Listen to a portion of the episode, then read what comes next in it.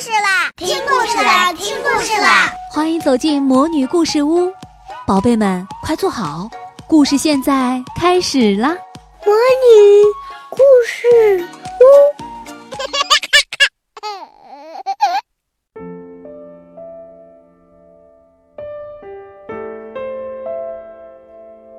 亲爱的小朋友们，你们好，我是你们的海海姐姐。今天我们继续讲安徒生童话《夜莺》下集。这不能怪他，乐师说，他唱的非常合拍，而且是属于我的这个学派。现在这只人造的鸟儿只好单独唱了，他所获得的成功比得上那只真正的夜莺，而且它的外表还要漂亮得多。像金手镯和领扣那样闪耀发光，他把同样的调子唱了三十三遍，还不觉得疲倦。大家都愿意再继续听下去。不过皇帝说，那只活的夜莺也应该唱点什么东西才好。可是它到什么地方去了呢？谁也没有注意到，它已经飞出了窗子，回到它的清脆的树林里面去了。怎么一回事呀？皇帝说。所有的朝臣都咒骂那只夜莺，说它是一个忘恩负义的东西。我们总算是有了一只最好的鸟了，他们说。因此，那只人造的鸟儿又得唱了。他们把那个同样的曲子又听了第三十四遍。虽然如此，他们还是记不住，因为这是一个很难的曲子。乐师把这鸟儿大大的称赞了一番。是的。他很肯定地说：“它比那只真夜莺要好得多，不仅就它的羽毛和许多钻石来说要好得多，即使就它的内部来说也要好得多。因为，淑女和绅士们，特别是皇上陛下，你们各位要知道，你们永远猜不到一只真夜莺会唱出什么歌来。然而，在这只人造夜莺的身体里。”一切早就安排好了，要它唱什么曲子，它就唱什么曲子。您可以说出一个道理来，可以把它拆开，可以看出它的内部活动。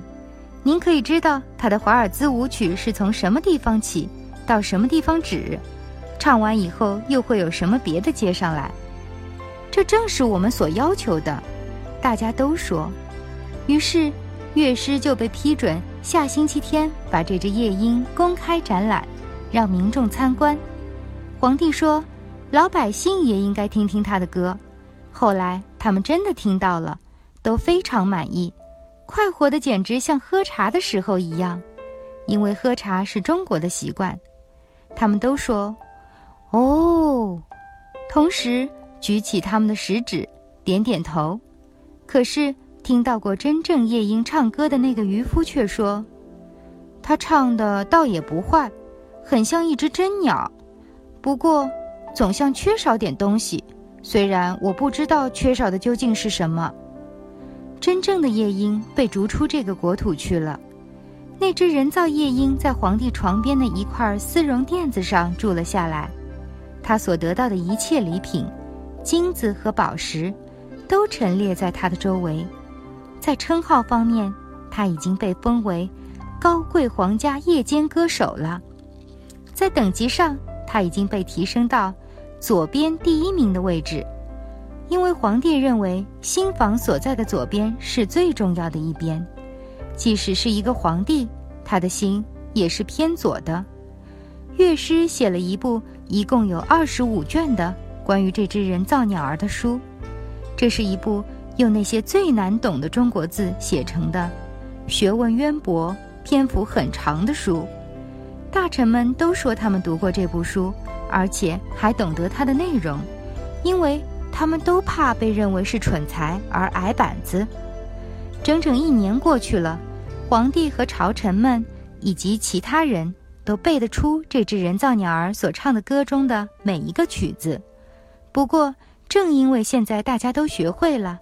大家就更喜欢这只鸟儿了。现在，大家可以跟它一起唱，而他们实际上也就这么做了。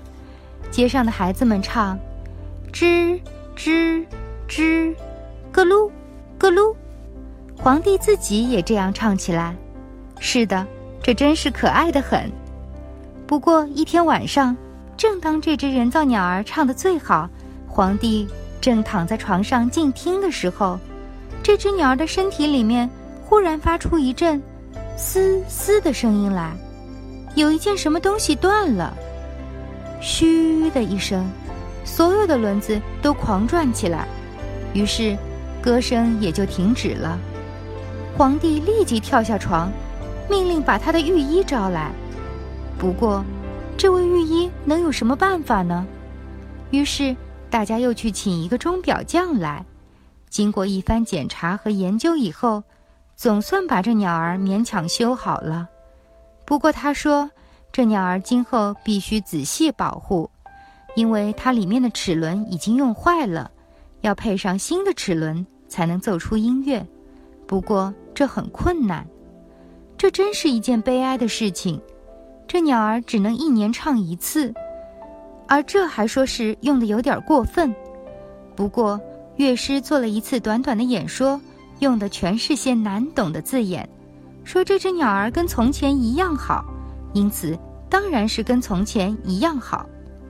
五个年头过去了，一件真正悲哀的事情终于在这个国家发生了，因为这国家的人都是很喜欢他们的皇帝，而他现在却生病了，同时据说他不能久留人世。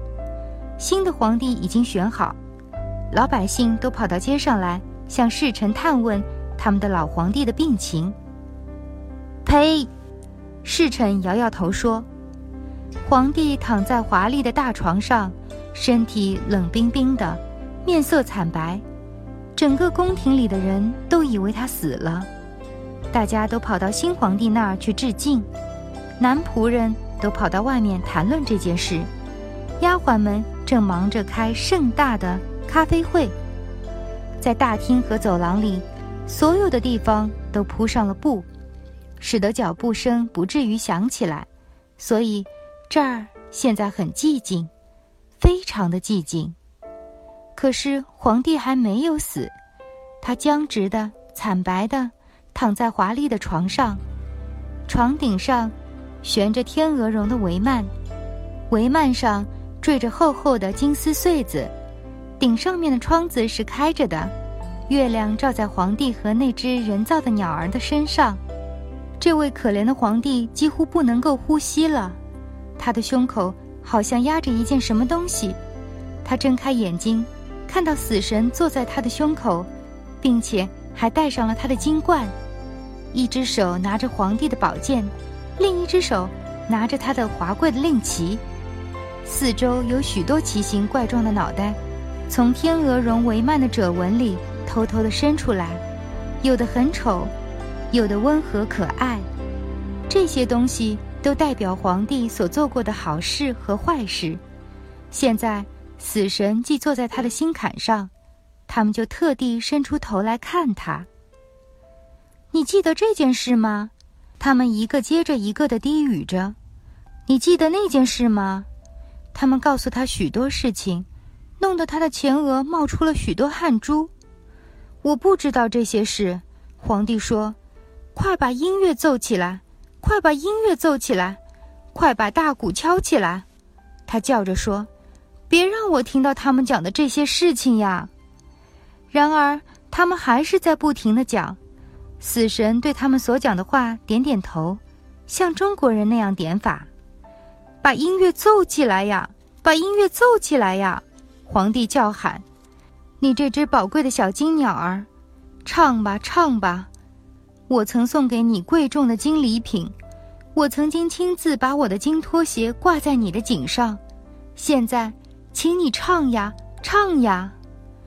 可是这只鸟儿站着动也不动一下，因为没有谁来替它上发条，而它不上好发条就唱不出歌来。不过，死神继续用他空洞的大眼睛盯着皇帝，四周是一片静寂。可怕的禁忌。这时，正在这时候，窗外传来了一个最美丽的歌声。这就是那只活的小夜莺，它栖在外面的一根树枝上，他听到皇帝可悲的境况，现在特地来对他唱点安慰和希望的歌。当他在唱着的时候，那些幽灵的面孔就渐渐的变淡了，同时在皇帝孱弱的肢体里，血也开始流动的快起来，甚至死神自己也开始听起歌来，而且还说：“唱吧，小夜莺，请唱下去吧。”不过，你愿意给我那把美丽的金剑吗？你愿意给我那面华贵的令旗吗？你愿意给我那顶皇冠吗？死神把这些宝贵的东西都交了出来，换取夜莺唱一支歌。于是夜莺不停地唱下去，他唱着那安静的教堂墓地，那儿生长着白色的玫瑰花，那儿接骨木树发出甜蜜的香气，那儿新草染上了哀悼者的眼泪。死神这时眷恋地思念起自己的花园来，于是。他就变成一股寒冷的白雾，从窗口消逝了。多谢你，多谢你，皇帝说：“你这只神圣的小鸟，我现在懂得你了。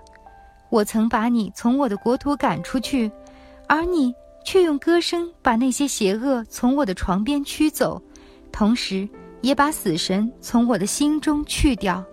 我将用什么东西来报答你呢？”你已经报答我了，夜莺说：“我第一次唱的时候，我从您的眼里得到了您的泪珠，我永远不会忘记这件事。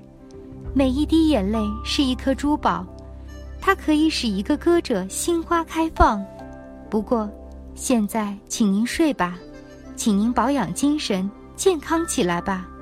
我将再为您唱一支歌。”于是他又唱起来。皇帝就甜蜜的睡着了。啊，这一觉是多么温暖，多么愉快呀！当他醒来，感到神志清新，体力恢复了的时候，太阳从窗子里照射进来，正照在他的身上。他的侍从一个也没有来，因为他们都以为他已经死了。但是夜莺仍然站在他的身边唱歌。请你永远跟我住在一起吧，皇帝说：“你喜欢怎样唱就怎样唱，我要把那只人造鸟儿砸成一千块碎片。”请不要这样做吧，夜莺说：“他已经尽了他最大的努力，仍然让他留在您的身边吧。我不能在宫里筑巢住下来，不过当我想来的时候，请您就让我来吧。我在黄昏的时候。”会栖在窗外的树枝上，为您唱支歌，叫您快乐，也叫您深思。我要歌唱那些幸福的人们和那些受难的人们。我要唱出隐藏在您周围的善和恶。您的小小的歌鸟，现在要远行了，它要飞到那个穷苦的渔夫身旁去，飞到农民的屋顶上去，飞到住的离您和您的宫廷很远的。每个人身边去，比起您的王冠来，我更爱您的心。然而，王冠却也有它神圣的一面。我将会再来为您唱歌，不过我要求您答应我一件事。什么都成，皇帝说。他亲自穿上他的龙袍，站在那儿，同时把他那把沉重的金剑按在心上。我要求您一件事。请您不要告诉任何人，说您有一只会把什么事情都讲给您听的小鸟，只有这样，一切才会美好。于是，这只夜莺就飞走了。侍从们都进来瞧他们死去了的皇帝。是的，他们站在那儿，而皇帝却说：“早安。”好了，亲爱的小朋友们，今天我们的故事就讲到这里。我们下次再见，亲爱的小宝贝们，今天的故事就讲到这儿了。想听更多的好故事，欢迎你在微信公众号上搜索“魔女故事屋”，加关注来和我们做朋友。这里有更多的好故事等着你哦。我们下期再见。